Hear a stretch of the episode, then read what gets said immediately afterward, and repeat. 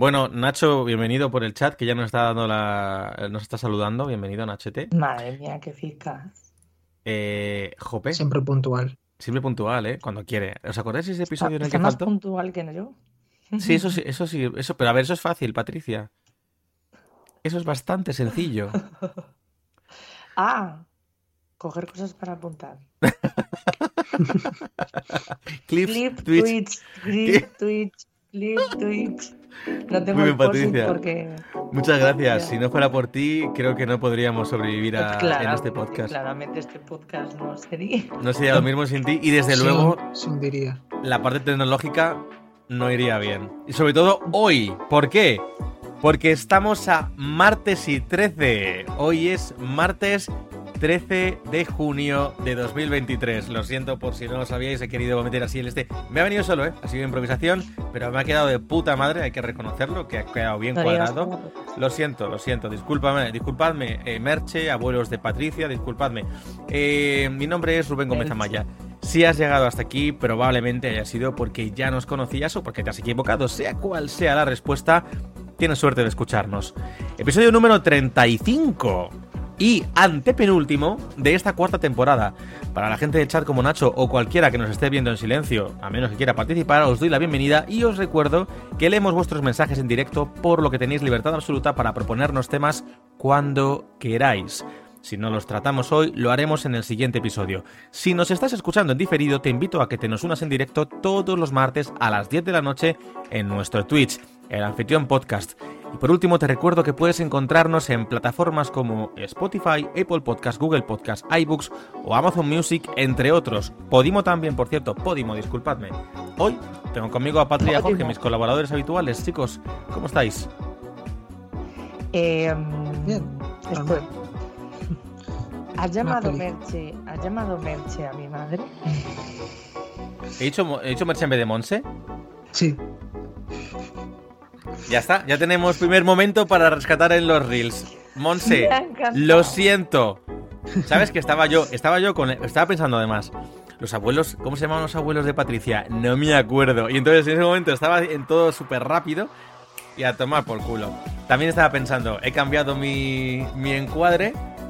Nada, se me ha ido la cabeza, Patricia. Lo siento, Monse. No sé por qué te llamamos Merche. Mm, A no lo lo mejor sé. hay una Merche por ahí que se está escandalizando porque llevamos tacos. No, no lo sé. Si hay alguna merche, por favor que se pronuncie. Y para que me haga quedar me- menos mal. Gracias. Bueno, chicos, Este, este encuadre nuevo es porque quieres fardar también de LEDs. no, porque los LED llevo con los LED un montón. Eh, ya se acabó la música, Pero- por cierto. Eh, no, no, es porque digo, voy a hacer pruebas, voy a cambiar un Yo tengo, poquito. que, yo tengo que fardar de cámara nueva en Es que- algún momento. Para A que ver, se es que estaba pensando, siempre se ve esta zona, eh, justo esta zona de aquí y tal, pero es que esta zona de aquí es una pequeña parte de mi salón, la parte guay de mi salón son las figuritas y nunca se veían. Entonces he pensado, joder, vamos a meterle que se vean mejor, leches. Además que es que los LED realmente llegan a, la zona, a toda la pared y nunca los enseño. Así que nada, lo he puesto así por eso. Pues bueno, que no me quiero enrollar. Vamos con... la- Es que los temas de hoy, iba a decir, son largos. El mío es largo. Pero bueno, el de Patricia que se le ha olvidado hasta, hasta un minuto antes de eh, empezar a grabar, o sea, a admitir, también es largo, en realidad. Nah, no va a ser largo. Va a ser triste, pero no largo. Perdón que me ría. Eh, es, un- es una tragedia. En Es dos actos, tragedia. en dos actos, tres, Sí, dos. sí, supongo que sí. Bueno, Jorge, no, Patricia, empiezas con la recomendación, con tu recomendación. Cuéntanos. Con mi recomendación, que se me olvidó el otro día recomendaros, eh, el, bueno, todos los, los podcasts que tiene eh, Nieves con Costrina, que el otro día eh, estaba mirando en Podimo y resulta que están en los de Polvo Eres, ya los, los lanza directamente desde Podimo, o sea, en, en exclusiva. Y bueno, los de Acontece que no, que no es mm, tarde o poco, o Acontece que no es poco. em, y las eh, otras secciones que hacen la SER las, las, las tiene también colgadas y, y están ahí accesibles, así que nos amenizó el viaje a Murcia y aprendimos un mogollón de cosas que siempre es un placer escuchar a esta señora. Supongo que es acontece que no es poco, como paralelismo el título de la película española clásica Amanece que no es poco. De es que creo que se acontece que no es poco. Yo entiendo, yo entiendo que será por ahí como un juego de palabras por la película clásica española. Vale, pues Jorge, tus tres. Sí. Pues venga, tus tres recomendaciones, dale. Pues eh, la primera es la segunda temporada de Nuestro Planeta, que es un documental de Netflix que habla de, no es el típico documental solamente hablando de eh, animales y tal, sino que habla un poco de cómo nos estamos cargando los, los ecosistemas. Entonces, en la primera temporada eh, hablaba de distintos biomas y un poco cómo se estaban cargando y ahora es como un poco una continuación de, todo ello, cómo ha evolucionado y cómo desde ese momento, porque había como ciertas recomendaciones para que la gente le hiciera ciertas peticiones para las empresas y todo eso, un poco cómo ha evolucionado, si han hecho caso, si no han hecho caso, tal. Y es, es bastante interesante, aparte de aprender bastante sobre naturaleza. El siguiente es la segunda temporada de eh, Planeta Prehistórico, que ya lo recomendé a principio de año. Sacaron la segunda temporada, que es... Eh, Perdona, que te corte. Sí. O como dice Patri, Planeta de Actualidad. vale, sigue. Bueno, pues es, eh, como digo, la segunda temporada, hablando esta vez de más dinosaurios y más descubrimientos y algunas actualizaciones que se han ido realizando, sobre todo de fallos que eh, se han cometido en otros lados o que cosas que creíamos que eran así y no son así y demás. Eh, entonces es muy interesante sobre todo eh, para la gente que le guste mucho el tema de, la prehistoria animal. Yo era, yo era súper, súper, súper fan de los dinosaurios de pequeño. Me los sabía todos. Yo, eran mis Pokémon. No, ya sí, sin coñas. Nunca me han gustado los Pokémon, pero los dinosaurios me sabía todos los nombres en latín. O sea, es que era flipante. Me preguntabas un dinosaurio y te decía. Claro. Eh, todos los nombres son en latín. Bueno, T-Rex. Pero Tyrannosaurus Rex, por ejemplo, es latín. No, hombre, yo me lo sabía rollo, mm, pues eso, Diplodocus. Nada, yo me lo sabía entero los nombres, incluso las, variedades. Tengo por ahí un libro, de hecho, de que... Si lo tengo el mejor libro de dinosaurios, lo siento, no puedes tenerlo tú. si lo encuentro, os lo enseño algún día. Pues era un, libro de dinosaurios. Pero es que me lo sabía todos, era un friki de los dinosaurios. Y todo surgió porque además hoy, aprovecho, hoy, eh, como efemérides, hace 30 años del estreno de Jurassic Park en Estados Unidos. Mm. Hoy se estrenó hace 30 años. Aquí en España se estrenó concretamente el 30 de septiembre de 1993. Pero en Estados Unidos fue el 13 eh, de, junio de 1993. es la película pues llegó tarde, ¿eh? Siempre llegaban muy tarde las películas. claro, es que flipas. Es que ahora tenemos estrenos eh, simultáneos. Eh, antes era lo normal. Antes era pero claro, es que antes se estrenaba en un país. O sea, es que os acordáis de esas cosas que se lanzaba primero en un país y luego iban llegando, pero con la música y todo. Porque además llegaba la cinta, llegaban los audios, llegaban las cosas, se enviaban por correo postal. Es que era. Es que... Y ahora cuando cogen y dicen, no, se estrena un día después o Claro, pero es que ahora existe el spoiler. El spoiler globalizado, ya te enteras de todo después. Por cierto, este viernes iré a ver seguramente la de Spider-Man, que no he ido a verla, quiero verla ya. Eh, que no se me pide. Porque me como spoilers. Pues cuando esta película fui yo a verla con tres años, lo he contado alguna vez, que yo me escondía en las butacas, no sé qué, tal, con la mm. parte del susto, pero me marcó tantísimo y para bien, salí yo ahí motivadísimo con los dinosaurios y eso me enganchó.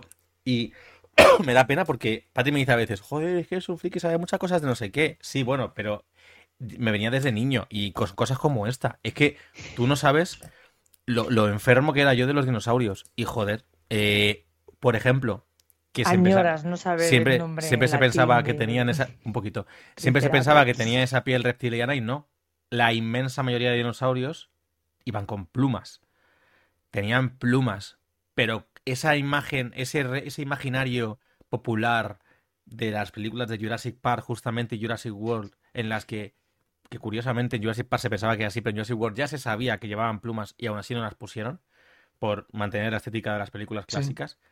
Es, un, es, de, es, de, cultura y creencia popular que, que los dinosaurios sean así y no. Y hay una curiosidad más, perdona Jorge, que te, lo siento, es que no puedo, los Pokémon, lo siento.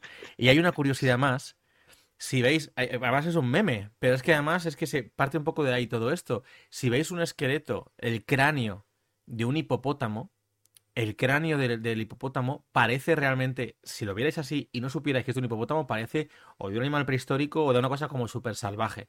Y luego le ves todo rechonchito con sus, con sus bollitos y tal, así de mofletes. Hola Luis, salúdale de nuestra parte, que está por ahí asomándose, ahí trayéndote cafelito. Ah, la cena. Bueno, pues lo dicho. Eso seguramente pasaba también con algunos dinosaurios. Que, se- que, no- que lo asociamos y ponemos el aspecto muy parecido a como era el cráneo y las cosas, y sin embargo, no tenía por qué. Vale, Jorge, perdona, perdona, sigue. No, no, pero pues de esas cosas es de las que habla justo en la segunda temporada. O sea, en el tráiler creo que era, eh, ponían un ejemplo de algo de eso. De Me- esto me creíamos que era así y Me ahora tendrían que llamar sabemos que no eh, como experto, tío. Tendría que ir ahí a hablar en el planeta prehistórico. Me hace gracia lo que ha dicho Rubén porque mi tercera recomendación es eh, Spider-Man a través del multiverso. Es mm, para mí la película del año. O sea, Ya lo has visto y no me has avisado, hijo de perra. te- tengo que verlo dos o tres Mm. veces. Perdón, voy a leer a Rufus. Bienvenido, Os Rufus. estáis saltando la escaleta. Bienvenido, Rufus. Estamos en las recomendaciones, Patricia. El tiranosaurio, por ejemplo, tenía seguramente labios que cubrían sus dientes. Eso le da un aspecto menos amenazante. ¿Te imaginas al tiranosaurio Rex con morritos? Así. Yo eso Pues lo sí. pregunté a un. Y, y me empezó a decir el motivo. No, creemos que no, por ta, ta, ta, ta. Y yo, como, vale.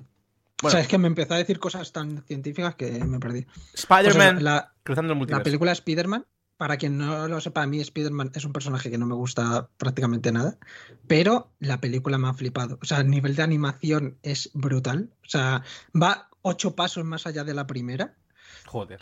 O sea, es que eh, había momentos en los que digo, me estoy perdiendo la historia, pero porque estoy mirando todo lo que hay alrededor. O sea, es, eh, Ujú. es espectacular. Eh, y luego, aparte, la parte de la historia también es flipante. O sea, hay unos giros súper buenos.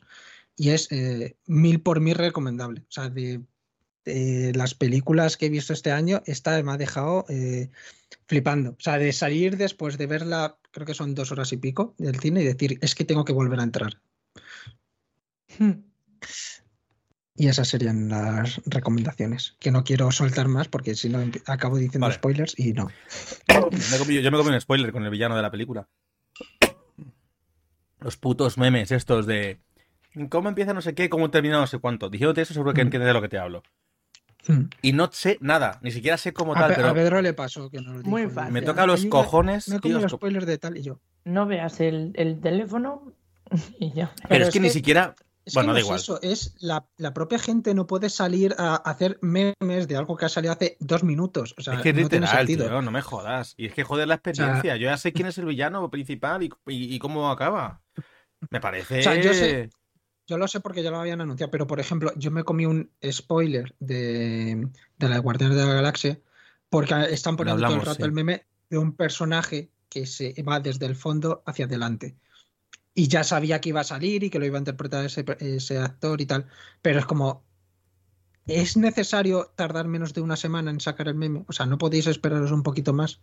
Pero bueno, ¿Sabéis quién habla de estos temas tan importantes y trascendentales? Gracias, era mona. Eh, eh, uno de los episodios de la temporada 3 de El Mundo de Gumball. Joder. Joder, Patricia, de verdad. Sabía que has por capítulo alguna sobre parte. Esto y todos los, eh, todos los dramas que Bueno. es buenísimo. Yo tengo seis, recom- recomiendo. seis recomendaciones. Me lo recomiendo, qué cachonda, mía. Yo tengo seis recomendaciones, pero una la voy a dejar pausada porque me, me casa bien con mi tema, así que la voy a dejar pausada. Eh, además, creo que ya que está Rufus por aquí, bueno, y Nacho, como son habituales, ya se lo he dicho a Nacho, pero también se lo digo a Rufus, aprovecho. Creo que, bueno, creo que en general os va a gustar el tema de hoy. Creo. El que traigo. Pero empiezo con las recomendaciones. Hoy vengo muy melómano, ¿vale? Mucho. Así que vamos a aprovechar el tironcito. Que de hecho, la única cosa que no es una canción hoy es justamente la que pospongo. ¿Vale? Así que me pongo con ello. La primera canción que, que vengo a recomendaros es de Sam Smith y Kim Petras. Es una canción que salió hace un- unas semanas o un par de meses, no me acuerdo. Unholy. El último disco de Sam Smith es un disco realmente pues, provocador. De hecho, estuve pensando en dejarlo para mm, un episodio más adelante y tal, pero dije, no, lo voy a sacar por si acaso. Lo saco ya, que no, que no quiero que se me olvide. Pero Sam Smith, digamos que está sacando, está jugando los excesos. Provocador. Está jugando los excesos. Y de hecho, su primer eh, videoclip de su última canción, en la que por cierto el primer videoclip se llama No he venido aquí a hacer amigos, la primera canción, No he venido aquí a hacer amigos, pues realmente se demuestra. Porque Sam Smith, que siempre así se ha visto desde que empezó muy atado y muy constreñido por las salvajes leyes de la moda, pues llegó a estar muy delgado. Eh, lo que se consideraría muy fit, muy tal. Pues ahora está completamente con sobrepeso, porque tiene sobrepeso. Pero es que lo ha buscado. Es que ha decidido ir a la opuesta. Y está con ese sobrepeso jugando con imágenes muy homoeróticas, muy sexuales, muy provocativas, porque lo que busca es polarizar. No obstante, dentro de lo que te pueda parecer o no, tanto la música que está haciendo ahora como, eh, por ejemplo, la canción en sí que esa que he mencionado, sin más, el vídeo es verdad que sí me gustó, pero es un vídeo que busca mm, provocar. Ya es que la última vez que lo vi fue como, ¿este es Sam Smith? Sí, es choca. pero, la reina que lleva dentro. Pero ya no es eso, es que el, el, el Anjoli, él se hace relativamente poco se ha declarado persona no binaria. Y eh, es la primera canción que ha estado durante semanas el, número, el puesto número uno de Billboard, que es como la lista más importante de Estados Unidos y, se usa también para medir un poco en el mundo a nivel de los éxitos. Eh, el primer éxito durante semanas que ha llegado eh, por parte de una persona no binaria y una mujer transexual, que es Kim, Kim Petras. La canción, Unholy, habla básicamente de un hombre siendo infiel a su mujer y en qué situaciones, en qué contexto, qué contexto y qué tal. La canción es la hostia, es muy cortita. Nara na na nara nara na nara nara na nara nara na na tiene un rollo así egipcio, mola mucho la verdad. Entonces la canción os la recomiendo. El videoclip también está muy chulo, pero la canción, si os mola, no queréis verle, pues la canción es estupenda. La siguiente recomendación vengo a recomendar. ¿Qué no vamos a querer verle? Hablo en general. Eh, esta le va a gustar a Jorge. Tenacious D es el grupo de música formado por Jack Black y un compañero y tal. Entonces vengo a recomendar eh, una canción que salió hace como un mes y su videoclip, es importante que aquí sí veáis el videoclip, una canción muy corta de dos minutos, no sé si llega, llamada Video Games, en la que Jack Black cuenta durante la canción que no le da tiempo a jugar a videojuegos, no está jugando a videojuegos, pero de vez en cuando a God of War, pero no le da tiempo a jugar a videojuegos, aunque bueno, a veces prueba el Fallout 4 pero que no le da tiempo a jugar a videojuegos, aunque sí le ha dado al Red Dead Redemption 2. Pero eso no es un videojuego, porque eso es historia, historia americana de no sé qué. Pero es que es la hostia. Mira, dice Rufus, Tenacious D Forever. Es que es muy buena la canción, es muy divertida. Y encima, esa canción concretamente tiene un rollo muy country, precisamente porque de lo que más habla y de lo que yo creo que surge es de esa inspiración por Red Dead Redemption 2, un videojuego de vaqueros. La canción es la hostia, el videoclip está lleno de referencias en las que sale tanto él como su compañero, que no recuerdo el puñetero nombre, si se acuerda Rufus, que seguro que se acuerda, que me lo diga, eh, salen referenciados, referenciando personajes de clásicos de videojuegos. Es muy divertido ver a, um, Jack Black versión, versión animada, porque todo esto es un videoclip animado, eh, como Super Mario, después de haber hecho además de Bowser, como... Ay, como el, God of War, Kratos, como tantos personajes. Es que no quiero hacer mucho spoiler, tenéis que verlo.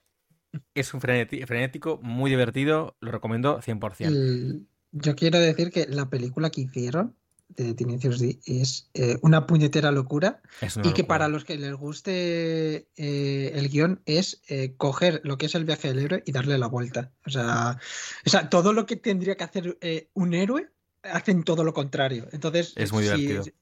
Es súper divertido y es súper interesante de ver sobre todo eso. Si sabes los pasos que suele haber, es como, ahora tendría que pasar esto, pues hacemos todo lo contrario. Pues bueno, eh, dice Rufus Kyle, pero no recuerdo el apellido, el compañero. Es que, joder, bueno, da igual. Total, sigo. Mi siguiente recomendación es otra canción, como decía. Esta es de Sean James. Sean James es un artista que a mí me gusta mucho, que me he quedado sin verle eh, en directo. Me dio mucha rabia porque compré unas entradas en la época de la pandemia, pasó la pandemia, tuve que cancelar el, concierto, volvió y no me, dio, no me dio la, no tuve la oportunidad de ir a verle cuando volvió después de toda la esta por gira en Europa. Y ahora está con una nueva gira que espero que venga para, para España, para Europa al menos y me gustaría muchísimo verle. Y ha sacado una, nueva canción que se llama I Want More, que si te quedas con lo básico parece que te habla de...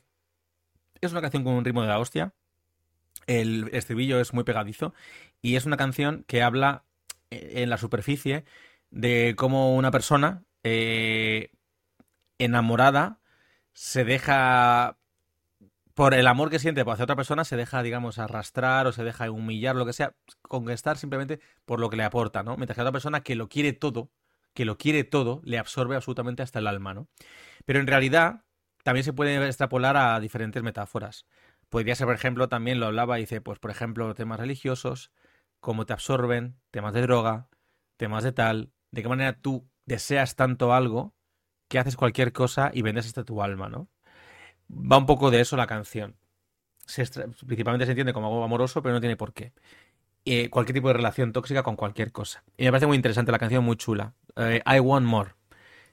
La siguiente canción es una de Billie Eilish, de. Creo que se llama de Guitar Covers o algo así, eran de un par de canciones. Eh, se llama The 30 el treintaavo, el trigésimo, sería en español, ¿vale? Es una canción muy chula que habla básicamente de cómo está, está Billie Eilish perdón, cantando a una persona que no sabe quién es, porque Billie habla de su vida en todas sus canciones. Entonces, habla a una persona que ha sobrevivido a un accidente, se entiende, automovilístico. Y cómo esa persona se acordó de ella y la llamó en ese momento para la ambulancia, cómo Billy avisó la ambulancia y cómo todo eso, y cómo después de eso, del evento, del choque y tal, esa persona no se acuerda siquiera de nada de eso, pero no, y todo ese rollo, y cómo, y cómo Billy Eilish se pregunta también qué hubiera pasado si hubiera salido cinco minutos antes, qué hubiera pasado si eh, hubiera cogido otra calle, si esa calle hubiera estado de niños, qué hubiera pasado si te hubiera chocado en un puente eh, y la verja hubiera estado mal, qué hubiera pasado no sé qué, tal, tal, no pasa nada, estás viva, estás viva, estás viva, ¿no? Es muy chulo. Es lo que te he cogido antes que intentó hacer el, este Patricia. La recomiendo. Mi quinta y penúltima recomendación es que todo esto y todas las canciones de temporada ya las tenéis disponibles en nuestra playlist, el, el, anfitrión playlist en Spotify. Me ha costado un huevo de pato hacerlo, pero ya las tenemos todas reunidas, así que... Ponme un letrerito, ponme un letrerito. No me da tiempo. Pero lo haremos en, en post edición, cuando subamos esto. Jorge, esto recógelo como reel, recógelo como reel, que esto hay que ponerlo Tenéis ya la lista del anfitrión playlist, así se llama, el anfitrión playlist, lista pública para que podáis escuchar todas las canciones que han surgido durante esta temporada. Y si me da la vida, en verano lo haré de la, anterior también. Pero de momento, esta temporada. Y de hecho, las que he recomendado hoy ya están metidas. Así que nada, podéis disfrutarla. Son ya unos cuantos minutitos de musiquita. Jorge, tus temas. Mm. Eh, temas. Diga. Yo también quiero romper la escaleta. Joder, Patricia. Quiero recomendar, es que me has inspirado, me has inspirado. Quiero recomendar el videoclip de Shania Twain, el de mm, em, eh, I Feel Like a Woman. Ostras, ostras. Me, me parece buenísimo, lo has recordado ahora. me, dice, me dice Nacho que son dos horas de playlist para disfrutar. Pues ya está, para vosotros, para vuestros oídos. Y quiero recomendar el poke de Luis, que es el más rico de los pokés del planeta. ¿vale? Muy bien. siento que no eh, podéis. Viva, viva el amor, Jorge. Tras esta interrupción, dale. los, tres temas. Los tres. es, que, es que van muy, muy seguidos. Vale. ¿Sabéis quién es eh, Alex O'Keefe? No. Vale. Mm. ¿Sabéis quiénes son Frank Walsh y Philippa eh, Boyens? Sí. Vale. ¿Te he jodido? No, no, no. Ah. ¿Sabéis quién es Quentin Tarantino? No. Sí. ¿Y sabéis quién es Lana Wachowski? Sí. Vale. Pues eh, los, eh, los dos últimos son directores y también guionistas mientras que los otros son eh, guionistas únicamente. Entonces, por eso son más, digamos, son menos conocidos. Esto lo traigo porque hay una huelga eh, muy tocha que ha salido ahora de huelga de guionistas. Lleva meses ya, ¿eh? Sí, sí. Bueno, digamos que ya lleva un tiempo, pero que ahora se está empezando a ver más repercusión porque se están empezando a cancelar, se están empezando a retrasar todas las cosas que están ocurriendo. Eh, los nombres que he traído son eh, los primeros. Eh, el primero es el guionista de la serie de The Beer que recomendó Rubén. Que la particularidad que, hay es que salió en unas declaraciones a hablar de, a la hora de hacer el, el, guion y todo esto, que vendió los derechos, etcétera, etcétera, pero sin embargo, a la última gala que tuvo que ir, le habían pagado tan poco que tuvo que ir eh, con un eh, con, digamos, con la ropa prestada. Vale. Eh, los otros dos que estaba comentando son los dos guionistas del Señor de los Anillos, ¿vale? Aparte de Peter Jackson, pero no lo he metido porque es, digamos, más conocido. Y los otros dos son más directores, pero que también guionizan sus propias historias. Por eso eh, les, conocéis un poco más, son más reconocidos.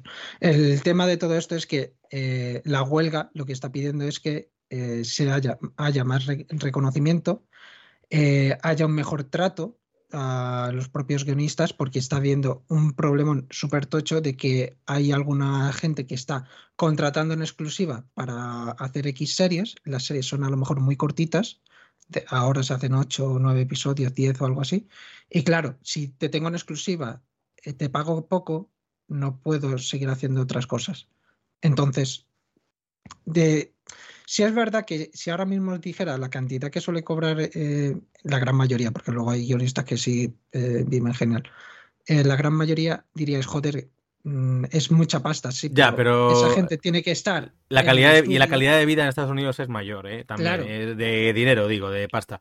Eh, por cierto, Andy, bienvenido. Claro, no calidad de vida, sino que los precios. No calidad de vida, el, nivel de adquisitivo es mayor, claro, pero porque los gastos son mayores es que había gente que estaba diciendo, es que ganan 6 mil dólares o algo así. Y es como, ya, pero tiene que vivir en Los Ángeles, tiene que ir al estudio todas las veces porque hay, normalmente el guion se hace antes, durante y después de toda la filmación, por si tiene que haber alguna modificación. Entonces tienes que estar durante toda la parte del rodaje yendo tienes que vivir cerca y es que dicen eh, los precios allí son brutales. Sí, allí seis mil dólares son unos mil pavos y pico aquí, ¿sabes? Claro, o sea, eh, cosas como que, por ejemplo, eh, también salió el, el, guionista del juego del calamar, estuvo 10 años escribiendo la historia. Hubo un momento que tuvo que hacer un parón porque tuvo que vender su portátil porque no llegaba a fin de mes, trabajando en otras cosas. Eh, consiguió venderlo a Netflix. Eh, creo que salió el otro día que eh, fue 21 millones lo que costó hacerla y creo que es, ganó como 900 millones o algo así. Creo que no ha visto nada. O sea, no sé cómo lo llegaron a negociar. Lo único que ha dicho el guionista es que ahora por lo menos no le falta un plato en la mesa, pero que a nivel de él lo ha creado durante 10 años y no ha visto prácticamente nada.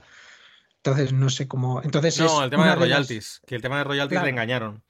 Eh, entonces le compraban el guion, pero eh, los royalties que cobra o que tal no tenía derechos de royalties o algo así, no me acuerdo. Entonces, ¿qué ha pasado con todo esto? Que ahora se está viendo un poco más eh, problemas porque está saliendo las series Puedo decir las conocidas porque son las que más impacto van a tener. Series como Blade, eh, bueno, película de Blade y la serie de Daredevil eh, están paradas porque no se han podido empezar. Eh, la película de, de Batman 2 igual. The Last of Us igual. O sea, todas las series así que veáis que ahora tenían que sacar la segunda temporada. El juego de Calamar creo que también estaba parado. O sea, todas esas están eh, en un parón bastante importante, digamos. Entonces, eh, están ahora diciendo algunos, no, vamos a coger y vamos a contratar a otra gente. Y la gente ya se ha puesto como, esto va a pasar como, no sé si os acordáis de la serie de Perdidos, que pilló la anterior huelga. No, no, Perdidos. Héroes. La huelga de guionistas de 2007, 2000. Sí, hubo una bastante tocha. Esa es la última. Claro, entonces lo que pasó fue que, por ejemplo, la de Héroes se hundió ya, o sea, dice todo el mundo que ya Pero no esto no lo hemos hablado ya en el podcast. Más o menos.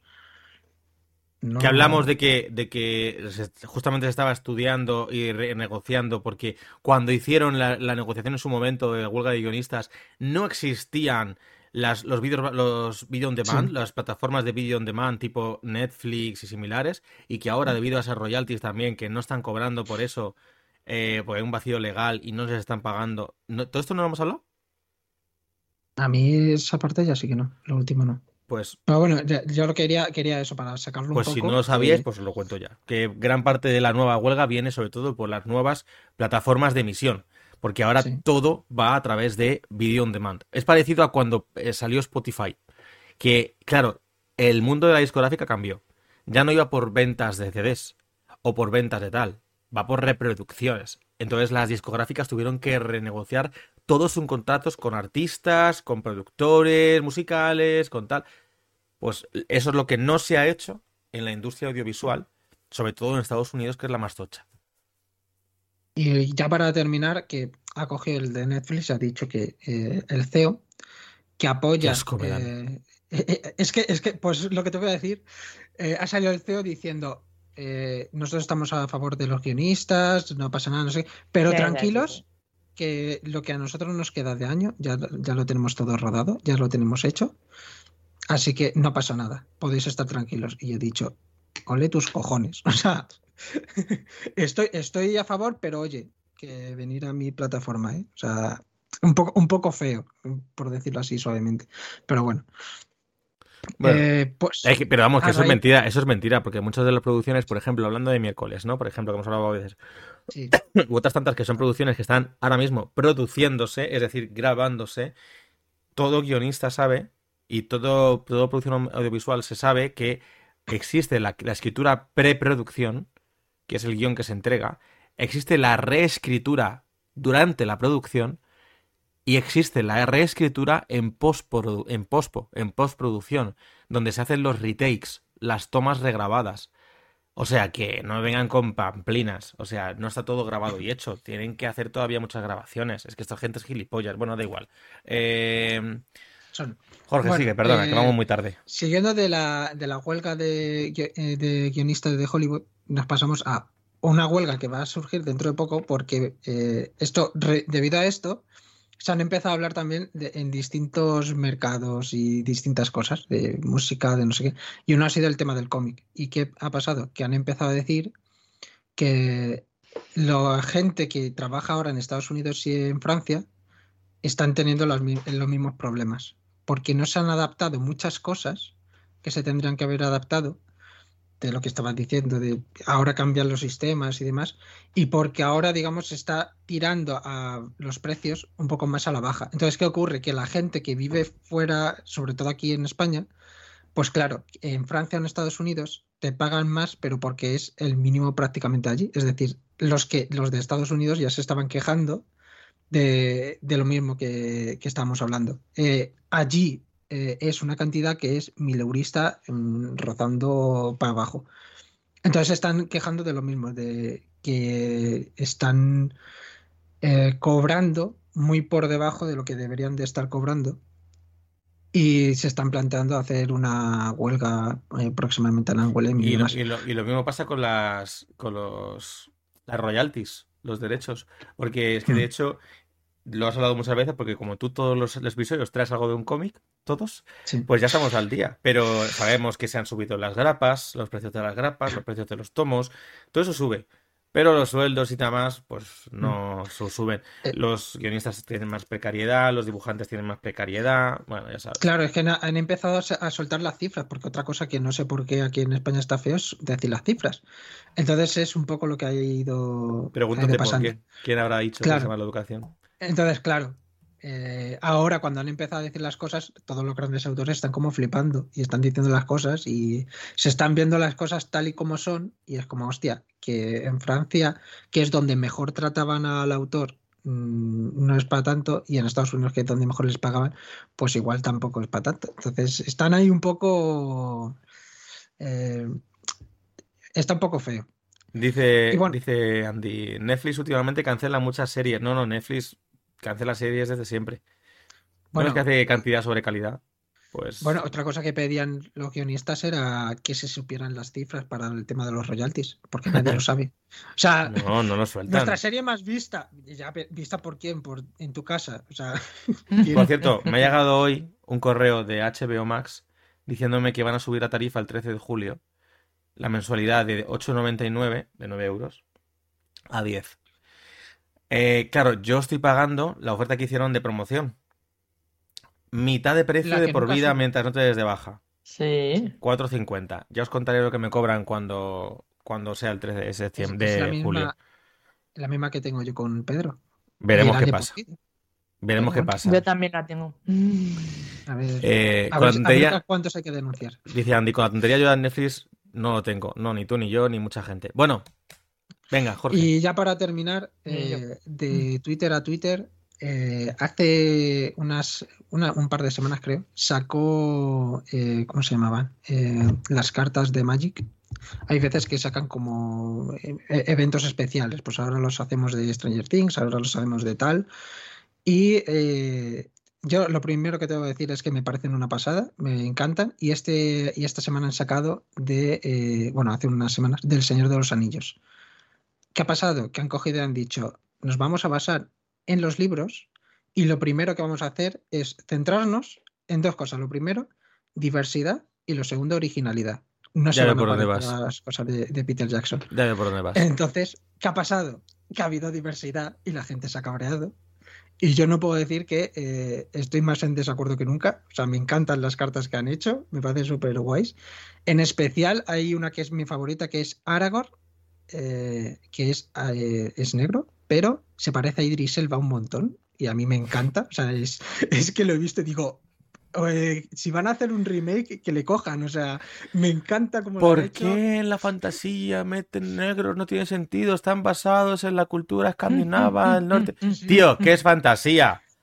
O sea, hay dragones voladores. Es que, a ver, yo, yo hay magia. Más allá de que alguien se escandalice porque haya una sirena negra, es como cuántas sirenas has visto en tu vida, Mari Carmen, por favor.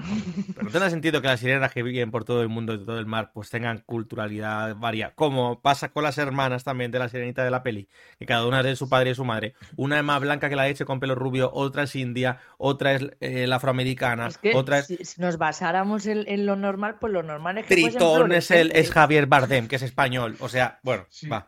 Eh, vale, Jorge, perdona, termina. No, y eso que las cartas eh, a nivel de ilustración me parecen una pasada y la diversidad está súper bien implementada. O sea, eh, Gandalf creo que es como oriental, plan parece asiático. ¡Oh, qué guapo! y artes marciales.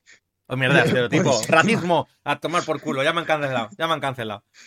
Eh, no sé si era Merry o Pippin también son. Eh, también es. Dios, eh, que sean gays. O sea, a mí es que me encantan las ilustraciones. O sea, es que las he visto y he dicho, qué puñetera pasada. Y la gente se ha, enfadado, pero yo digo, si alguien encuentra las cartas, que me diga dónde están, porque me las voy a comprar hasta encontrar al Aragorn.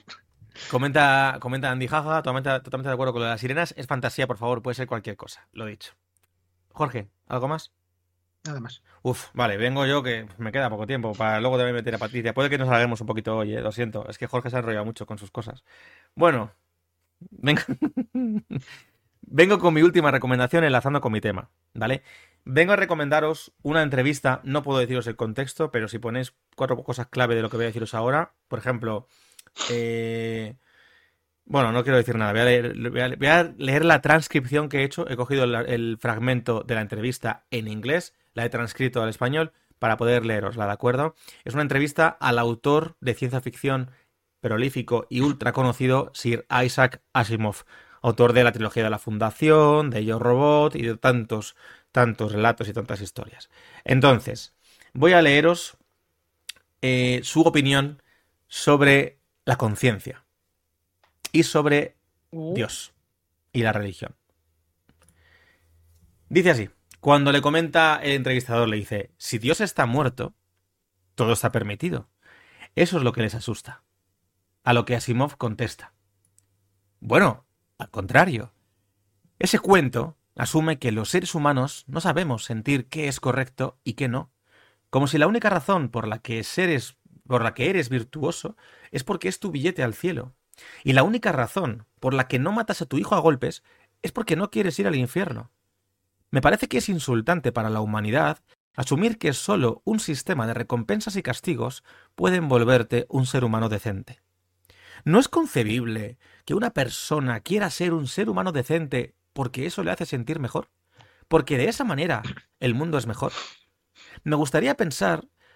Yo no creo que vaya a ir al cielo o al infierno. Creo que, cuando muera, solo estará la nada. Eso es lo que creo firmemente. Eso no significa que tenga el impulso de ir y asaltar y robar y violar, solo porque no tema el castigo. Por un lado, temo el castigo terrenal, y por otro lado, temo el castigo de mi propia conciencia.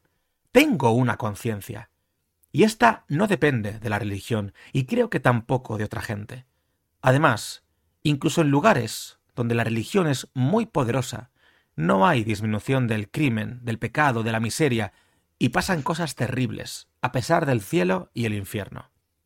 Me imagino que, si vas a un corredor de la muerte, con varios reos esperando su ejecución, si les preguntas si creen en Dios, te dirán que sí. Este es el fragmento de la entrevista.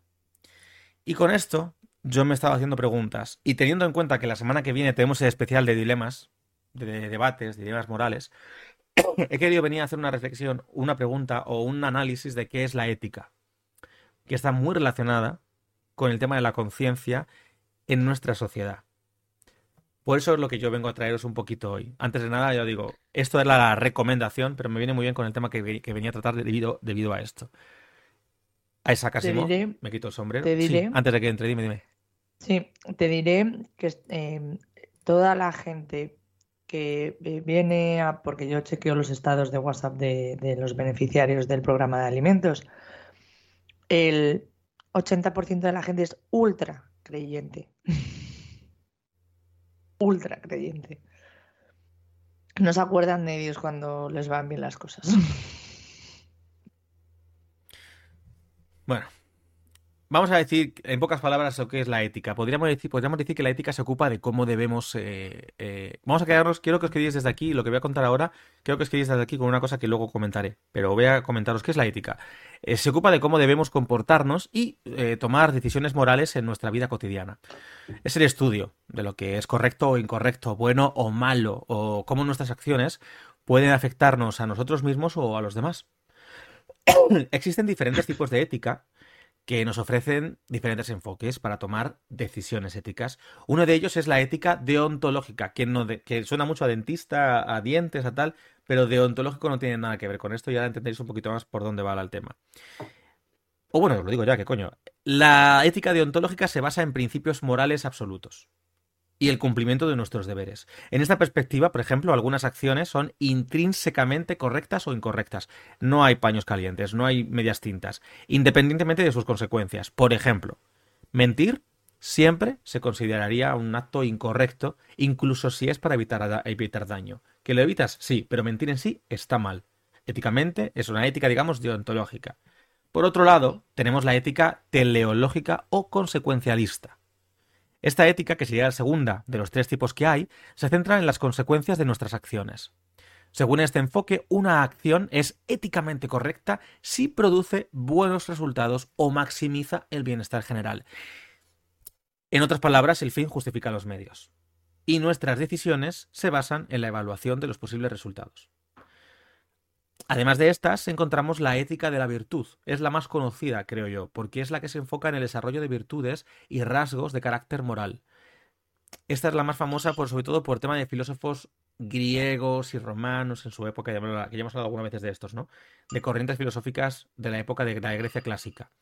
Esta ética no se centra tanto en reglas o principios específicos, sino en quiénes debemos ser como personas se busca cultivar virtudes como la honestidad, la compasión y la valentía, y vivir una buena vida y sobre todo virtuosa. Entonces, ¿por qué es importante guiarse por un código ético en una sociedad globalizada como es la nuestra? Vivimos en un mundo cada vez más interconectado, donde nuestras acciones pueden tener repercusiones a nivel global. Un código ético sólido nos ayuda a tomar decisiones informadas y responsables que consideren las necesidades y derechos de todas las personas involucradas. Hablando de esto, hago un apunte, por ejemplo, el tema de derechos y necesidades y responsabilidades y obligaciones, podríamos tirar también un poquito en cuanto a, eh, en tanto en cuanto, por ejemplo, el tema de los derechos de los guionistas, que hablaba Jorge ahora, y otras tantas cosas que hablamos siempre nosotros aquí en nuestro podcast. En una sociedad globalizada, nuestras decisiones éticas no solo afectan a nuestro entorno inmediato, sino que también pueden influir en comunidades y culturas de todo el mundo. Un código ético bien fundamentado nos ayuda a navegar por las complejidades y desafíos éticos que enfrentamos en nuestro mundo interconectado. Además, un código ético nos permite vivir de acuerdo con nuestros propios valores, nuestros valores más profundos, y además nos ayuda a construir relaciones basadas en la confianza y el respeto.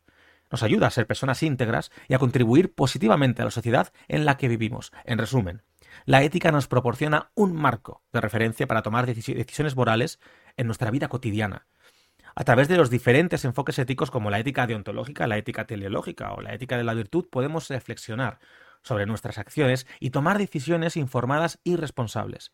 Siguiendo un código ético podemos vivir de acuerdo con nuestros valores más profundos, construir relaciones basadas en la confianza y el respeto y contribuir positivamente a la sociedad en la que vivimos. Todo esto que os acabo de contar, todo esto que os acabo de leer, este, menos algunos apuntes, este resumen de qué es la ética, que os he, estado, que os he traído y demás, me lo ha escrito ChatGPT. No estaba viendo venir. Y aquí vuelvo a entrar en el tema. Es ético que yo haya escrito un guion que podría haber eh, proclamado como mío. Hablando de ética, cuando me lo ha escrito una inteligencia artificial, ¿hasta qué punto este tipo de acciones y de consecuencias y de herramientas nos pueden facilitar el trabajo, porque al final es verdad que yo puedo añadir como cositas como lo que he añadido y demás. No lo he leído exactamente literal todas las frases, pero sí muchas. He añadido mis propias cosas de mi cosecha, pero esto no lo he escrito yo. Esto lo ha escrito una, una inteligencia artificial, lo ha escrito una máquina. ¿Hasta qué punto eso sería ético? Cuando yo estoy hablando de dar lecciones de ética y moral, de la ética de la virtud, de la ética teleológica, de la ética deontológica, ¿en, en qué punto me deja a mí? ¿Es factible? ¿Es... Mm, eh, la palabra que me sale es ético, moral. ¿Es correcto lo que acabo de hacer? Sabes que mi reflexión un poco de esto. ¿Sí? O sea que ha venido estupendo que traiga el tema de hoy.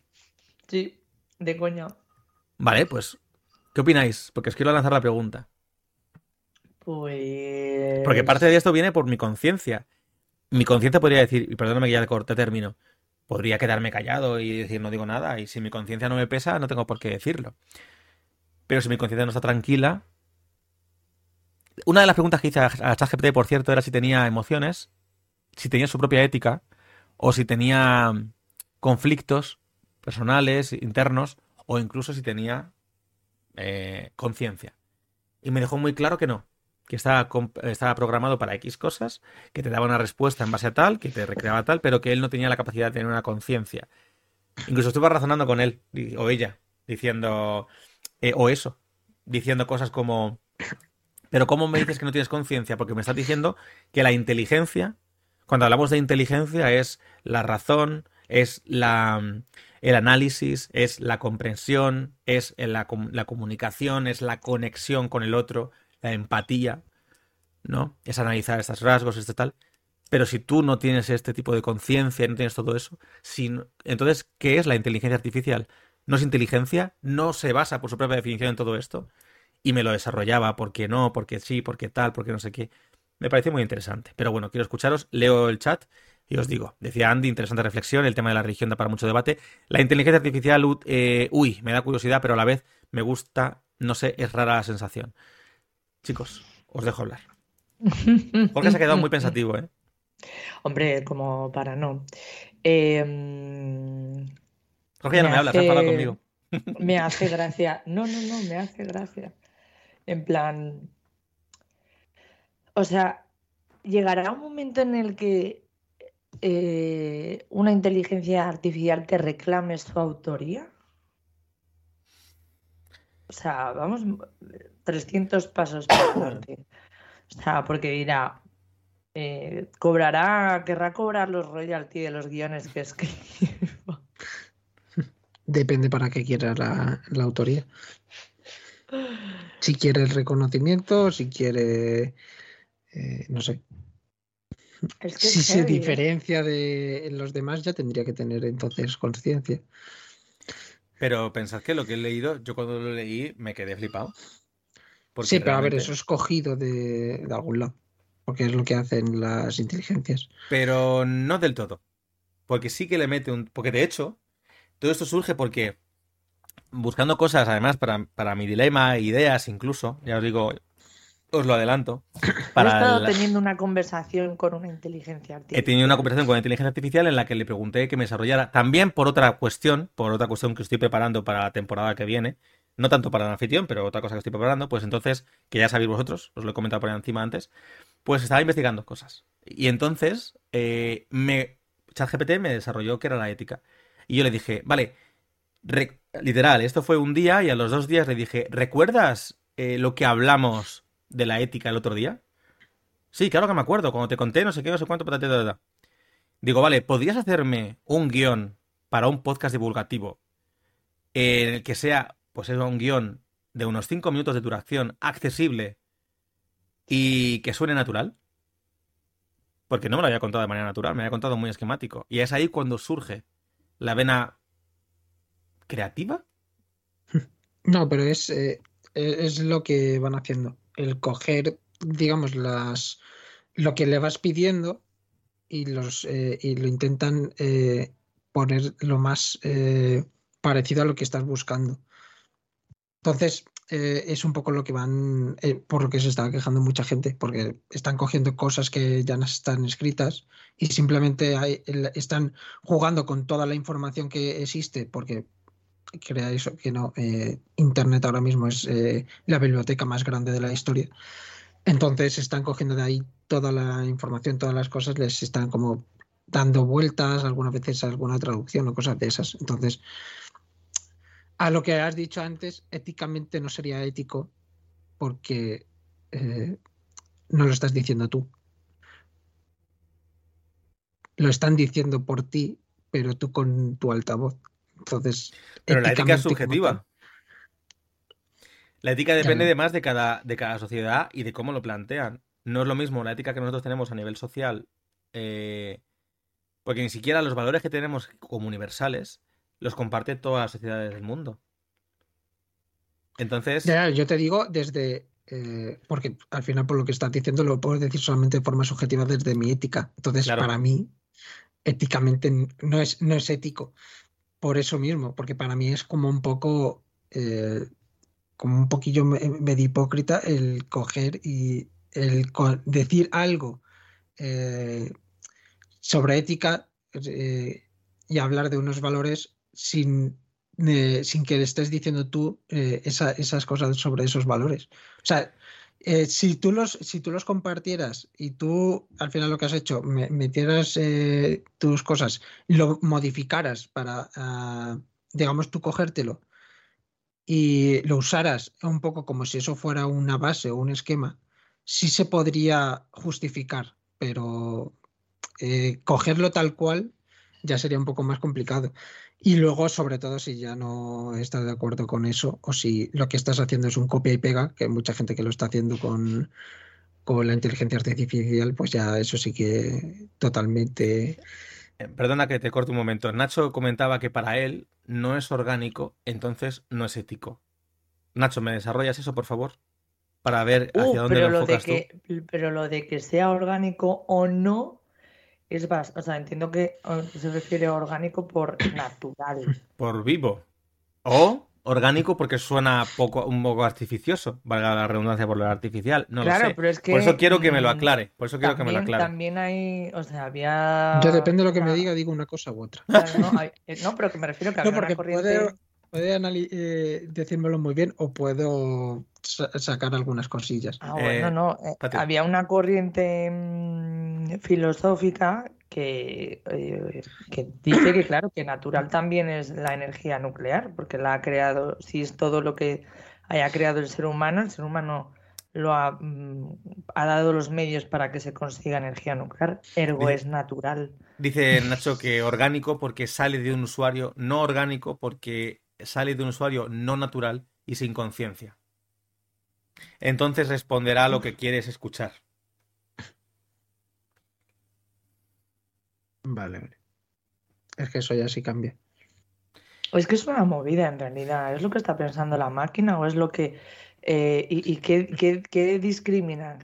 O sea, Es que pensar como Es, tal. es un libro, que Nacho, con todas las respuestas. Sí, Jorge, di. por- yo eh, probarlo no lo he probado, pero he, he visto y he escuchado mil maneras de cómo funcionan y sé que eh, lo de inteligencia es eh, lo que estaba diciendo, el coger cosas de otros lados y juntarlos.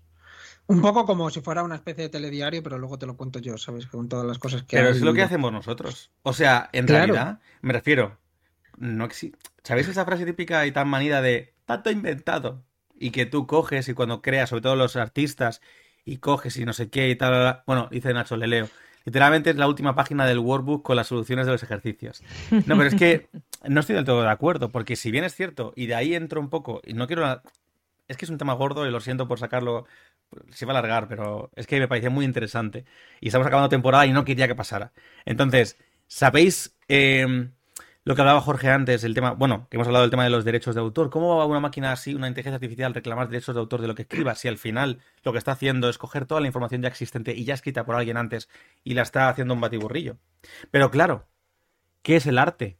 Cuando tú lo creas de cero, ¿qué es crear de cero? No existe crear de cero, siempre te basas en algo, porque tus propias experiencias, Jorge, tus propias experiencias sí, y no, no, no. vivencias siempre definen y moldean lo que tú creas.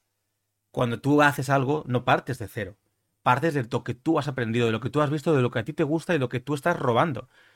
Hay robos más descarados, como lo son los plagios, que se consideraría plagio, y luego hay otros robos. Cuando tú a una máquina, a una inteligencia artificial, le pides que te dé la información mm, aséptica, te da lo que me ha dado la primera vez que le he preguntado sobre la, sobre la ética o sobre la inteligencia. Pero cuando empiezas a desarrollar una conversación sobre por qué ellos no se considera que tienen conciencia como, como aparato de inteligencia artificial, como programa, o que me haga una especie de lo mismo, pero que me lo cuente como si fuera humana, que es lo último que me había faltado decirle, porque lo único que le dije fue, suena natural, ahí no está cogiendo un copy-paste, ahí te está creando. Se está basando en otras cosas, pero está creando algo que yo he pedido específico, y en vez de ponérmelo como si fuera una búsqueda de Google en la que he cogido una página algo tal, me está creando. Sí, pero eh, por lo que he hecho así es porque eh, si ahora mismo yo te digo crea X cosa, imagínate, partimos los dos de, nos dice Patri, inventaros una historia, eh, yo qué sé, de un romance. Ahora te leo, Nacho. eh, De un romance eh, que ocurre de, de aquí a un año, ¿vale? Pues yo por mis vivencias y por mis gustos voy a hacer algo totalmente contrario a, o distinto más bien, a ti. Sin embargo, la, la máquina lo que va a hacer es coger eso y no tiene vivencias para que eso lo, lo- lo incluya. Lo que va a hacer es hacerlo más simple o hacerlo más complicado, eh, dependiendo de eh, qué entendemos nosotros, porque es más, más fácil de entender o más difícil de entender. Pero no le meto unas vivencias que yo he tenido o Vale, unas, pero unas formas de lo que yo he. porque nosotros creamos, creamos, modificamos y crecemos a través de nuestras vivencias y a través de nuestras, nuestras complejas eh, relaciones humanas. Pero asumimos que esa es la única manera que hay de evolucionar. Las vivencias, porque es la que nosotros tenemos para evolucionar, para crecer y para crear. ¿Y si no es así? Yo lanzo preguntas porque yo tengo, yo personalmente tengo conflictos personales con esto. eh, Nos ha jodido. no os tengo claro mi punto de vista. Hay partes que me encantan y partes que tengo que me dan realmente miedo. Pero sí me parece apasionante esto. Eh, voy a leer el chat. Dice Nacho, creo que la inteligencia artificial es más la perspectiva entre el usuario medio y el programador que lo moldea. En parte estoy de acuerdo contigo, sobre todo por la parte del programador que lo moldea. Al final, no deja de ser un aparato, una- un programa que está sesgado por, se supone, no solo ya la opinión del programador, que no tendría por qué si el programador es éticamente correcto, sino porque la propia Internet está sesgada. La información que te puede buscar es una información que puede ser eh, fidedigna o puede ser información del box. De cómo suelta bulos y demás. Entonces, ¿hasta qué punto eso es factible? ¿Es libre de, de juicios y moralidades perjudiciales, etcétera? No lo sabemos. ¿Hasta qué punto eso lo crea porque la, la máquina está sesgada, el programa está sesgado, o porque no tienen el, sufici- el suficiente raciocinio para ses- em, filtrar? No sabemos. Bueno, eh, quiero terminar esto. Si quieres hacer una pequeña conclusión de este tema antes de que lo selle. Yo no, porque entonces nos tiramos aquí 20 años, así que yo. conclusión he dicho, Jorge, conclusión. No, yo. Pues, Es que yo no. A Jorge este tema no le enciende, ¿eh? Sí. A Jorge ese tema le enciende. Yo sabía No, que te iba a ah. encender, pero digo, bueno, me la voy a jugar. Yo cómo se queda como diciendo, es que esto me enerva, ¿eh? es que estoy para romper Ah, es que- platos. Pero no hablar. Algún día habrá que hablar de esto. Algún día. Cuando llegue. Eh, llegará el Cuando momento. nos peleemos contra Skynet, ahí estaré. Dice Andy que te lances, Jorge. Yo cada día siento que vamos a acabar más como el, el sueño este de Lisa en el que es azotada por unos iPods. Los Simpsons ya lo predijeron. Sí. Bueno, pues nada. Hasta aquí era lo que yo quería traer. Eh, dice Nacho, cada día más cerca de Wally. ¿Sabéis que no he visto aún Wally? Ah, pues es, es buena peli, buena peli. No sé, ya lo sé. Bueno, Patricia, son las 11 ya. ¿Quieres dejar los temas para el próximo día? Bueno, para el último programa o quieres sacarlos hoy? Em, lo hablamos, lo- os lo cuento rápido. Era solo una tontería en realidad. Em, Tienes dos cosas. Sí, eh, rápido. Eh, iba pensando, eh, joder, creo que me he convertido eh, en alguien gilipollas. Y luego he dicho, solo parcialmente. Eh, ¿es normal que me moleste que ahora todo el- a todo el mundo le guste eh, Miley Cyrus y vea lo, eh, eh, lo que yo ya llevo viendo desde que tenía eh, 16 años, esta señora? Me molesta, dejémoslo ahí. O Es, sea, diría que es normal, pero eso te hace todavía más mainstream, que es lo que te molesta, precisamente. ¿Sabes esta es gente? que no lo entiendo. ¿Sabes esta gente que está rabiosa y dice, yo esto lo conocía antes de que fuera tal?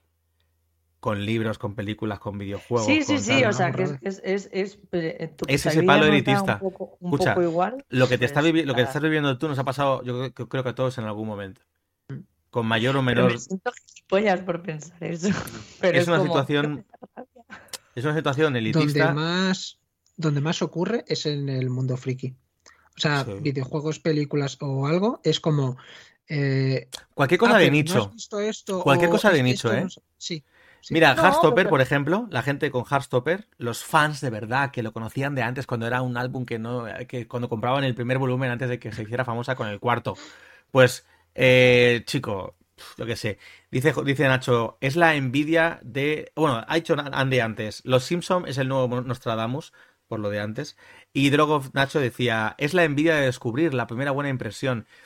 Sí que es verdad que hay cierta, yo creo que hay cierta reivindicación orgullosa de decir, yo lo descubrí primero. Y eso te molesta cuando hay gente que viene de entendida, porque dices, yo lo he entendido primero. Al final son egos. sí. Pero, pero, o sea, lo que me molesta es que la gente se sume ahora. En plan, no, haberte sumado cuando todo el mundo la señalaba. ¿Pero por y qué? le Pero- las tetas y la lengua. Sí, qué. obviamente en aquel momento se la canceló. Cuando, se la canceló. cuando eh, era una mm, sweet, eh, la novia de América, bla, bla, bla, bla, bla, que era todo muy naif, ¿sabes? Ahí no te vi. Sí, Ahora en los malos momentos no estaba. Eso pasa Bueno, con hasta todo. aquí. Em, y el segundo tema es que, eh, fruto de que tengo la cabeza como una puta chola eh, y que eh, no puedo seguir con este ritmo vertiginoso de vida, eh, quedé con, con dos personas para ir a un evento importantísimo. Y digamos que el evento tenía dos fechas. Vale, pues eh, cuando llegamos a, bueno, mm, 20 minutos antes de entrar al, teatro, ahora te leo, Nacho, que termine Patricia. nos damos, nos damos cuenta de que eh, todo mal había sido, o sea, teníamos entradas para el día anterior. Lo has contado fatal. No, no, pero es que tenemos. Patricia escribió, Eso es. Patricia compró entradas para ir a ver el espectáculo de Buenismo Bien en el, en el Teatro Cine Capitol de Gran Vía durante meses antes. eh, para el no, sábado. el día que salieron las entradas. Pero además para el sábado 10. Para el sábado 10. Porque además habíamos hablado de que el sábado 10 íbamos a hacer otra cosa, y luego no sé qué pasó, y al final no tal, y entonces el sábado 10 dijimos, pues queda ese día, el viernes no sabemos dónde vamos a estar o no, o no estar, o hay otras cosas. Vamos el sábado 10, porque el, el viernes 9 no se puede, o no cuadra. El viernes 9 es a las 8 de la noche, el sábado 10 es a las 5 de la tarde, 5 y media de la tarde. Y Patricia compró las entradas. Y estábamos comiendo. Y Patricia nos mandó las entradas de, en PDF a Luis, a Luis y a mí, que fuimos, los tres. Y cin- diez minutos, o sea, media hora antes estábamos sentados en el, en el Jardín de Oriente, en los Jardines de Oriente en ópera, tomando un helado. Y entonces Luis dijo, a ver si va a menos 5, a ver si no va a ser a las cinco y media y es a las 5 y estamos aquí todos relajados y hay que pegar una carrera. Abrió las entradas y dijo, ¿por qué pone aquí eh, eh, a las 8? No, y Patricia todo convencida, porque acaba a las 8. Y digo, dice, ¿por qué pone día 9? ¿Qué? ¿No? ¿Qué? Y abro yo. O sea, esto es de las poquísimas veces en mi vida que algo o alguien me ha dejado sin palabras. Estuve Rubén no hablaba. 15 minutos, 15 Solo hacía minutos, con la boca abierta, viendo cómo Patricia decía, no, no, yo lo compré, ¿por qué la página me ha puesto viernes 9 en vez de sábado 10? Yo di sábado 10. Y, y ella misma, bueno, hay que acercarse al puesto para que nos dejen pasar, no sé qué. Por cierto, buenísimo bien, pero todo mal. Porque claro, Sí. es eso, porque llegamos y... Buenismo fatal. Buenismo fatal. Es que fue como, no, por favor, ¿por qué ha pasado esto? Y diciendo de camino, vamos a encontrarnos con Enar. Seguro que Enar nos deja pasar. Seguro que entiende esta situación, qué cagada, no sé qué. Habrá huecos, no sé cuánto. Pero claro, es que es una entrada ya caducada, no es que sea posterior, no sé qué. El chico responsable mm, no se quería meter en el marrón y básicamente cortó Hizo y dijo que no había opción. Y Patricia insistiendo, cada vez con peor cuerpo, Luis y yo mirándonos, diciendo, hay que sacarla de este pozo en el que está entrando. Porque Patricia lo estaba pasando muy mal. O sea, como es una putada. Hombre, es que yo, Pero- yo esperaba que eh, hubiese comprensión eh, y dijera, eh, perdona, pues es, no pasa nada, pues intentamos hacer un hueco, porque siempre hay huecos en el teatro. He estado en muchos teatros, muchas veces, y siempre hay hueco. Siempre hay una zona que no se vende para las invitaciones. Pues nos quedamos sin buenísimo bien. Y entonces yo pensé, me acordé de ti, Jorge, y pensé, tío, es la ruta en la que Jorge y yo siempre hacemos cuando vamos o cuando yo he hecho con un montón de amigos frikis para ver tiendas y tal, que alguna vez Patricia quizá hemos visto alguna. Sí. Y dije, ¿queréis que os lleve de ruta friki la ruta que hacemos friki Jorge y yo cuando venimos a ver alguna tienda? Y decidí llevármelos. Me los llevé a Generación X, bajamos luego por la calle de la, de la Luna, no, de la Estrella, subimos por la calle de la Luna, vimos la de Otaku Damnet, vimos las de... Bueno, no llegué a entrar en la de rol porque ya entonces ahí sí que no me- de ahí no salgo y me compro algo, como siempre, Jorge. Eh, fuimos a, a la de, les enseñé la de segunda mano, ¿No les viste- enseñé la de Electra. La nueva. ¿Viste la policía que estaba deteniendo a alguien? Porque las dos últimas veces que hemos quedado No. deteniendo a alguien siempre. No, no, pero casi, ¿eh? Porque había mucha poli por ahí en ese momento. Vimos también eh, la- donde estaba la de viñetas, vi la nueva tienda. Otra tienda de, de cómics, por cierto. Vi de cómics, libros y otras cosas, ¿eh? Pero bueno, es friki. Vimos así cositas. Y nada, pues eh, luego les dije de irnos a tomar algo de tal. Eh, fuimos a una tienda china clásica que hay ahí en la Plaza de la Luna, que Patri nunca había entrado. Ya se le iba pasando un poquito el mosqueo. Nos estu- estuvimos tomando Pues algo. estaba, te juro que quería llorar todo el rato, en plan. y en- en la Yo puerta. Yo iba, yo me iba alejando del teatro, iba mirando para atrás en plan de no, no me ha pasado esto. O sea, no, no me, no me puede Ya estar no- esto. Ya no solamente eso, sino que no te los voy a cambiar para otro día, porque hay muchos sitios donde lo puedes pasar. Pero el miras problema es que ya había pasado el día. Jorge. Ya, ya, es que nos lo dijo Chico claramente. Si hubiera sido, por ejemplo, que vienes hoy y el espectáculo que has comprado para mañana, Sí. se puede hacer algo. No, Pero ya, caducadas, no. Hay, hay sitios donde lo pasan y dicen, ah, vale, este no se ha llegado a usar porque ahora me ha saltado. Entonces te la podemos cambiar para la semana que viene. Claro, yo era como, pero. Entonces, porque eso, eh, bueno, hace poco le pasó a Pedro, eh, justamente. Entonces me lo contó y dije, ah, pues eso está bien. Pero por eso, porque hay veces que eso sí lo hacen. Pero es lo que decís, si el tío se quiere lavar las manos y ha pasado, pues. No, no, es que yo le decía, pero vamos a ver, mira, hacemos una cosa. Esperamos a las cinco y media y si a alguien falta, nos metemos. En plan, da igual, separados, eh, en un lateral de un pasillo. Yo sé que no se puede por seguridad, pero no pasa nada. No pasa nada. Y, el tío me miraba con una cara de, esto está mojara, eh, me ha tocado la loca. Y no, y entonces venía gente, mi invitación, tal, no sé qué, eres el Sí, sí, toma. Y, y, me miraba, y yo, claro, no me iba, yo me quedaba mirándole fijamente en plan de, dame una respuesta que no sea esto. Sí, sí, es que Patricia no se iba. Ella le había dicho como diez veces, no exagero, lo siento, no puedo hacer nada, lo que hay, no se puede hacer nada, mientras seguía teniendo otra gente y Patricia solo le miraba. Fijamente. Y yo estaba pensando, yo estaba pasando una vergüenza terrible. Y Patricia, por favor, ya está. Y es que nos alejamos y Patricia se giraba a mirarle con mala cara. Y era así. no. Era, así. Entonces ya le, compré un, un cómic eh, de mujeres de la historia. Le compré un, juego, un jueguito de, cartas muy gracioso que me hizo gracia. Ah, no, ya lo he colocado ahí. Y, ah, no está aquí. Y luego jugamos, un, que ya no sabía, se lo compré de sorpresa y, jugamos un poco un ratito antes de que, pues Este hombre que es gilipollas eh, va y, me regala este super libro. Chicas malas, que por cierto me ha servido de inspiración para una cosa que luego te cuento. Y, mm, y nos, nada, nos echamos un rato muy gracioso jugando. Bueno, yo hubo un rato que seguía confusa porque no entendía, no entendía las reglas más básicas que te puedes encontrar de un juego pequeño. Es que, es que... Bueno, eh, yo lo entiendo porque estaba en una fase de estado mental que no le daba. Pero bueno, oye, que tenemos que, ir acabando. sacos no, no, enciendas fuego y eso, ¿no? Eh, literal que el juego era sentido de las agujas del reloj, cartas de unicornios. Era un juego. el juego se llama Unstable Unicorns, unicornios inestables. O sea, pero eso es muy gracioso. Y entonces era las reglas básicas y luego avanzadas. Y dije, vamos a quedarnos en las básicas. Que es, por ronda, si tienes una carta que haga un efecto tipo, al principio de tu turno tal, pues lo haces. Pero si no, robas una carta, usas una carta, o no, lo que veas, y luego, si tienes más de siete cartas, te descartas hasta quedarte con siete. Siguiente turno. Objetivo, tener siete unicornios sobre la mesa. Fin. Ya está, no tiene más. Bueno, pues Patricia no lo entendió hasta que habían pasado 20 minutos. He de decir que. Con reglas, perdona, con una cartita de reglas delante de ella. Sí, sí, tenía una carta supletoria además. Para con colores.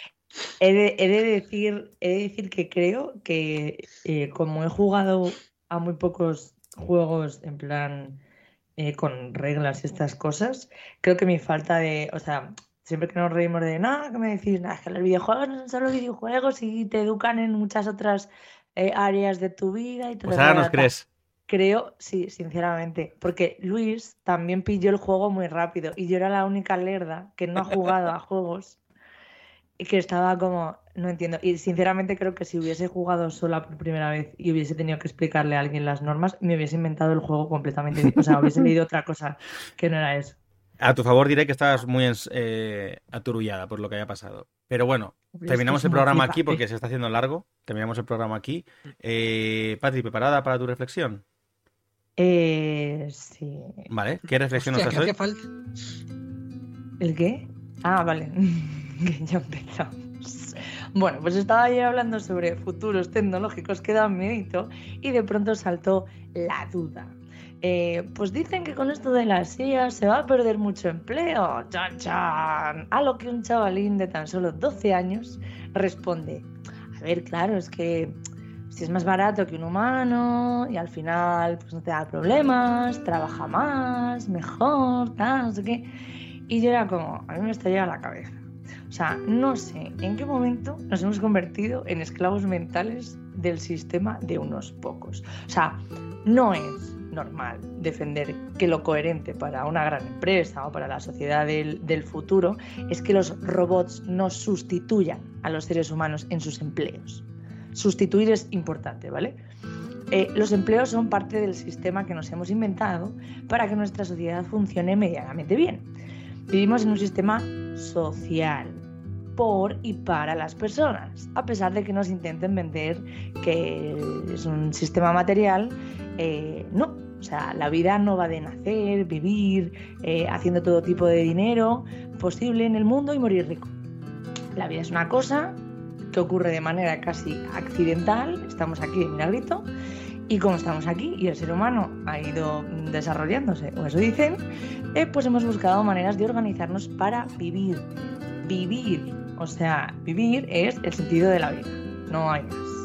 Em, no sé muy bien en qué momento eh, eh, estamos dando por hecho que es algo válido, de sentido común, y no es algo punible el hecho de que una persona vaya en contra del sistema social que hemos acordado. Y lo digo con comillas porque tiene muchos matices, en plan, no, lo hemos acordado o es lo que nos han dicho que nos gusta, ¿no? Em, no podemos ver como algo normal que nos sustituyan, a no ser que eso venga acompañado de mm, ya no tenéis que trabajar, los robots lo hacen todo por vosotros y ahora a dedicaros a la vida contemplativa. Que esa era la idea original, que, los robots o que cualquier tipo de, apoyo tecnológico fuera una herramienta, no un sustituto de, nuestras vidas y mucho menos para alcanzar la vida millonaria eterna. Eh, no es normal que haya peña que se gasta toda su fortuna en investigar un antiarrugas, mientras las investigaciones sobre enfermedades corrientes están faltas de fondos constantemente. Es como que está muy claro que si alguien roba o mata de manera directa está mal y tiene que ir a la cárcel, pero si alguien provoca una destrucción masiva de empleo que conlleva la precarización de la vida de sus trabajadores y trabajadoras hasta el punto de que estos tienen que robar para subsistir o meterse en situaciones de, peligrosidad para la sociedad, no pase nada. O sea, no, entiendo que no se vean las similitudes, no es, que sean exactamente lo mismo en cuanto a la forma, pero sí las consecuencias. Y mm, la gente sabe que, esas o sea, que las consecuencias, que esos actos tienen esas consecuencias. Si yo pego un tiro a una persona en la cabeza, no, no el 99% que se va a morir, pero también sé 99% que la destrucción masiva de empleo lleva consigo el deterioro de la vida humana y el aumento de la hostilidad social hasta consecuencias inimaginables, desde suicidios individuales o colectivos como el del 29 hasta guerras, etcétera. ¿Vale? Entonces, creo que lo de sentido común ya no vale, porque la, lo que la mayoría piensa quizá muy normal no es. O sea, no es normal hacerle la cama a tu enemigo, no es normal blanquear a pederastas mientras cuestionamos violaciones, ni partirse la cara porque el Chelsea ha ganado a tu equipo, pero no porque te hayas perdido tus derechos laborales, o que todo el mundo quiera dejar de trabajar, pero nadie se tome en serio las corrientes abolicionistas del trabajo porque vienen de poncarras y anarquistas. Todo el mundo quiere vivir en la ciudad, pero lo que más nos gusta de nuestra ciudad son sus parques y jardines. Igual lo que quieres es un pueblo con recursos, ¿vale? Llámame loca. El caso es que no lo entiendo no entiendo nada. Pero sobre todo, lo que no comprendo, lo más incomprensible de este planeta, es que a Rubén no le gusten los Simpsons. y ahí está. Y polla. Os quiero. Estaba pensando. Eh, pero, primero, estaba pensando, joder, qué interesante esta reflexión, no sé qué, tal y cual, patatín, patatán, y de repente metes eso. Por cierto, eh, es la primera vez que me pasa, bueno, no, no es la primera vez, pero que, cómo me jode. Dos veces, ya está terminando la canción, ¿vale? Ahora, dos veces se ha cortado la canción mientras estabas hablando.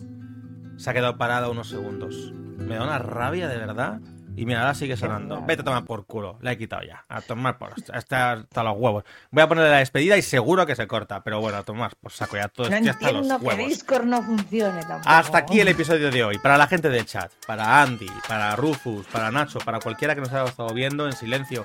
Muchísimas gracias por habernos acompañado esta noche. Oyente, si nos estás escuchando en diferido a través de Spotify, Apple Podcast, Google Podcast, iBooks o Amazon Music o Podimo, te recuerdo que puedes encontrarnos en Twitch todos los martes a las 10 de la noche en nuestro canal El Anfitrión Podcast. Es gratis y no mordemos y nos puedes seguir en Instagram, donde nos llamamos Podcast El Anfitrión y además hacemos cosas. Somos gente que hace cosas y si no las hacemos nosotros, las hace la inteligencia artificial. Pero bueno, cuando las hacemos nosotros, estas cosas son súper guays. Seguidnos, dadnos amor y si queréis nos dais también vuestro dinero, que tampoco nos vamos a quejar porque nos va a venir muy bien. ¿A quiénes, aparte de a mí? Pues a mis increíbles colaboradores. Gracias, Patricia. De res. con tu copazo de agua. Gracias, Con tu Jorge. de agua. Nada, gracias a ti. que ha estado muy chulo hoy. Está molado, sabía yo que te iba a gustar el episodio. A pesar de que te hirvieran las venas, sabía que te iba a gustar el episodio de hoy. Bueno, oyente, muchísimas gracias por dedicarnos tu tiempo. Nos vemos la semana que viene en el anfitrión. Además, en el especial de dilemas, que es lo que hemos tenido hoy. Porque nosotros no elegimos un tema. Es el tema el que nos elige a nosotros.